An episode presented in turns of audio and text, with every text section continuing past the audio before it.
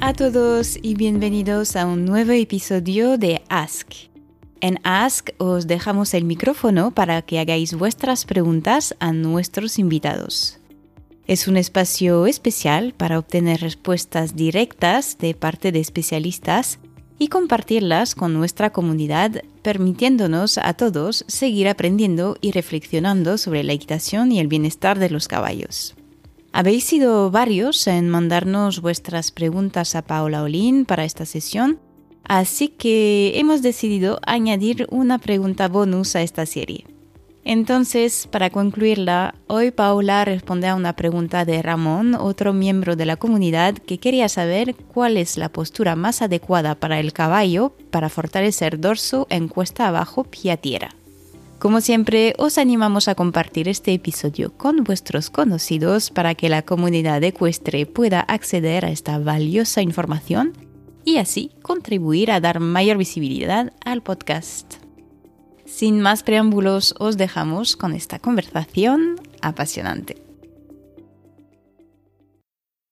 Bueno, Paola, para ti eh, hemos decidido coger una pregunta bonus porque también aparte de trabajar mucho pues con, con, el tema, el trabajo con el jinete, también pues tienes una parte en la cual trabajamos con el caballo y me parecía interesante pues una pregunta que nos mandó Ramón y que me pregunto pues porque no tenía disponibilidad, pero me pregunto si te podía hacer la pregunta por su parte y él quería saber cuál es la postura más adecuada para el caballo para fortalecer el dorso en cuesta abajo cuando uno está pie a tierra.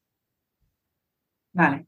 Eh, está, está, muy guay esta, porque es algo que yo, yo trabajo mucho y, bueno, la, en, en Ride with Feeling combino pues la equitación centrada con otros temas de biomecánica para el jinete pero que para mí uno de, de, los pilares muy importantes para conseguir una equitación con buena biomecánica, también saber trabajar la biomecánica del caballo sin jinete.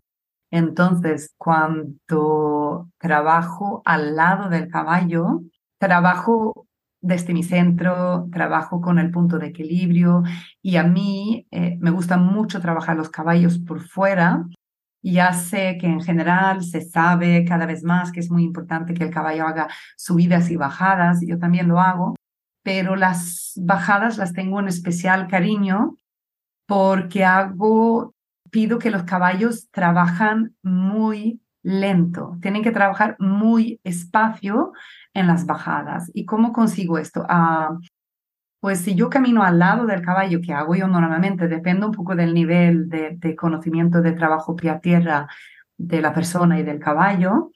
Eh, si es eh, bueno, un, un, binomio pie a tierra así más de iniciación, lo que se puede hacer es caminar al lado de la cabeza del caballo y pedir que el caballo haga la bajada súper lento para no tener que tirar mucho, digamos, en, en la cabezada o en, en, la cuerda, hacer lo mismo que enseño a las personas cuando reúnen el caballo desde arriba, es decir, iniciar la reunión desde tu zona lumbar y es como si piensas que vuelcas un punto de equilibrio imaginatorio un poco más hacia tu zona lumbar. Y pensar cómo hacemos nosotros una bajada muy fuerte, no nos caemos hacia adelante, no la hacemos rápido. Más fuerte la bajada, más nos anclamos desde la zona lumbar o desde el centro hacia la montaña. En ningún momento nos tiramos para atrás y esto va más por cómo hacemos una bajada montada, pero tú puedes hacer que el caballo camine realmente lento y al principio, eh, si el caballo no está acostumbrado a hacer esto, van a hacer la bajada un poco como cayéndose en el tercio anterior.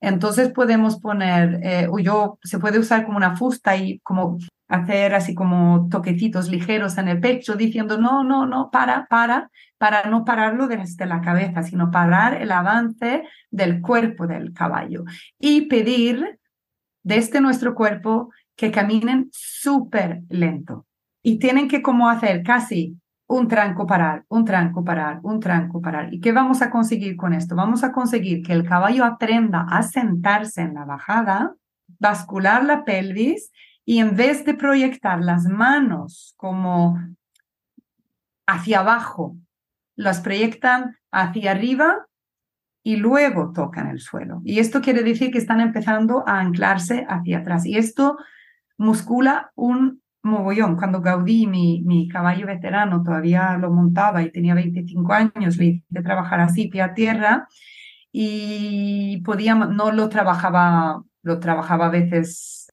por el campo montado todavía, porque, porque se podía.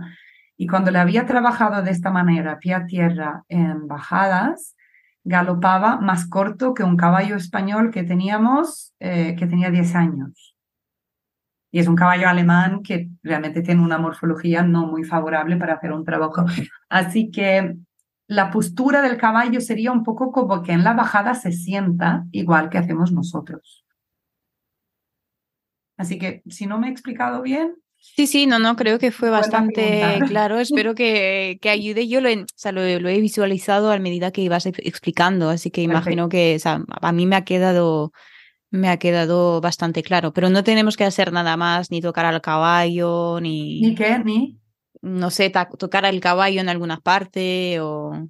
En la bajada creo que es importante que, y, ah, sí, está bien que lo digas, eh, hacerlo desde las dos manos también, porque si caminas un poco al lado, hay la tendencia que incurvan un poco hacia este lado, entonces ponen más peso en la otra espalda. Pero en este trabajo, yo solo, si vemos que el caballo cae, el dorso cae y proyectan toda la fuerza hacia sus espaldas, que ahí es súper importante que nos cargamos el, el, cinturón torácico, la, la, escapular del caballo, porque como no tienen clavículas y tal, sino allí, como, como digo yo, se puede hacer, si es un caballo sensible, con la mano, parar un poco la cabeza, pero sobre todo aprender a parar la mano. Entonces es tocarlo desde delante, desde el pecho. Pero vale, lado no le tocaría porque necesitan ir bastante rectos y por eso mm está bien que hayas hecho la pregunta porque lo podemos hacer caminando a, tanto a la izquierda como a la derecha. Y hay que tener cuidado por si hay personas que tienen caballos que no están acostumbrados de ser tratados desde el ojo derecho. Claro. Porque hay caballos que se asustan, pero bueno, esto es otra, otra clase. otra pregunta. Estupendo, pues muchas gracias. Espero que esta conversación os haya sido útil. Como siempre, si os ha gustado o simplemente queréis apoyar a The Modern Rider y al trabajo de nuestros invitados, no dudéis en dejar una nota, un comentario o compartirlo con vuestro entorno desde la plataforma en la que nos estáis escuchando.